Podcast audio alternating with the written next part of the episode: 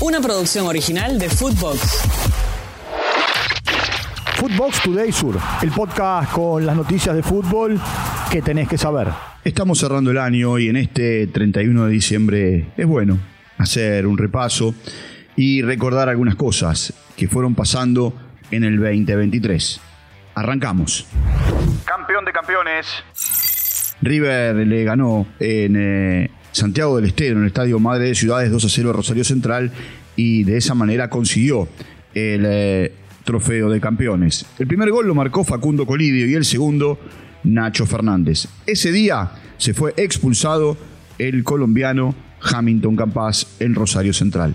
Esa noche en Santiago Martín de Michelis consiguió su segundo título al frente de River en el primer año de trabajo. Y Enzo Pérez jugó su último partido con la camiseta del millonario ganando 12 títulos. Escuchemos al mendocino. Se me cruzan muchísimas cosas por la cabeza eh, porque hoy se termina eh, una gran etapa de, amor en el cual eh, la soñé desde chico, desde la niñez. siempre soñé jugar con, este, con esta camiseta, siempre soñé jugar con este club y bueno, a esa gente eh, de por vida le voy, a, le voy a estar agradecido. Jonathan Maidana también eh, se despidió de River eh, tras ganar 17 títulos y convertirse en el jugador más ganador en la historia del club junto a Leonardo Poncio. Nicolás de la Cruz se va a Flamengo, Emanuel Mamana y Bruno Zuculini no continuarán en el equipo de River Plate. El millonario jugará la Supercopa Argentina con Rosario Central en el mes de marzo y la Supercopa Internacional con talleres en Abu Dhabi en junio del próximo año. Con los goles de Julián. Manchester City goleó 4 a 0 a Fluminense en eh, Jeddah, esto es Arabia Saudita, y se consagró campeón del Mundial de Clubes. Julián Álvarez marcó dos goles en la goleada y se convirtió en el único jugador argentino en ganar la Libertadores, la Champions, el Mundial de Clubes, la Copa América y el Mundial con la selección argentina. Pep Guardiola suma 37 títulos en 14 años como entrenador. Ganó su cuarto Mundial de Clubes, dos con el Barcelona, uno con Bayern Múnich y ahora con el Manchester City. ¿Se va o se queda?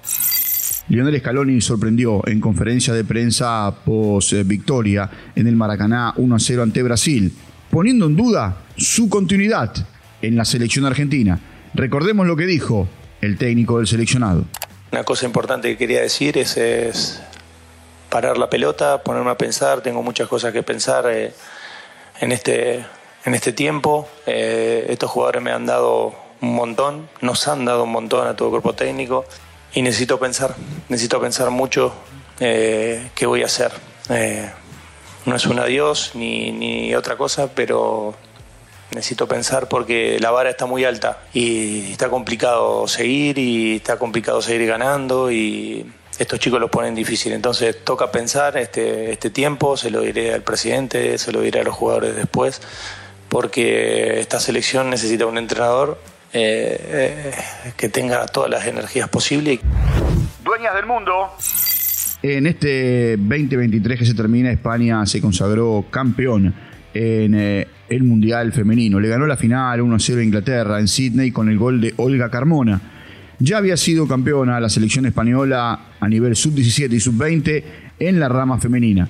Escuchemos justamente a Olga Carmona. Que ayer fue un día de muchas emociones, eh, por momentos fue el mejor día de mi vida y bueno, luego se convirtió en el peor. Realmente estoy muy emocionada de, poder eh, brindaros esta alegría a todo el país. También habló la referente que tiene este seleccionado, Aitana Bonmatí. Algo. No sé, no sé, es muy fuerte. Estás tú más, emocionado que yo. Yo es que no tengo palabras. Estoy en shock, estoy en shock. Lo que hemos hecho es muy grande. Hemos sabido, sabido sufrir otra vez hoy. Hemos sabido eh, disfrutar también hoy. Hemos tenido nuestras ocasiones. Hemos metido un golazo. Eh, ¡Vamos! ¡Nada, ya hemos ganado! Y tenemos la estrellita aquí, pim, pim, pim, pim. Footbox Today Sur. Una producción original de Footbox.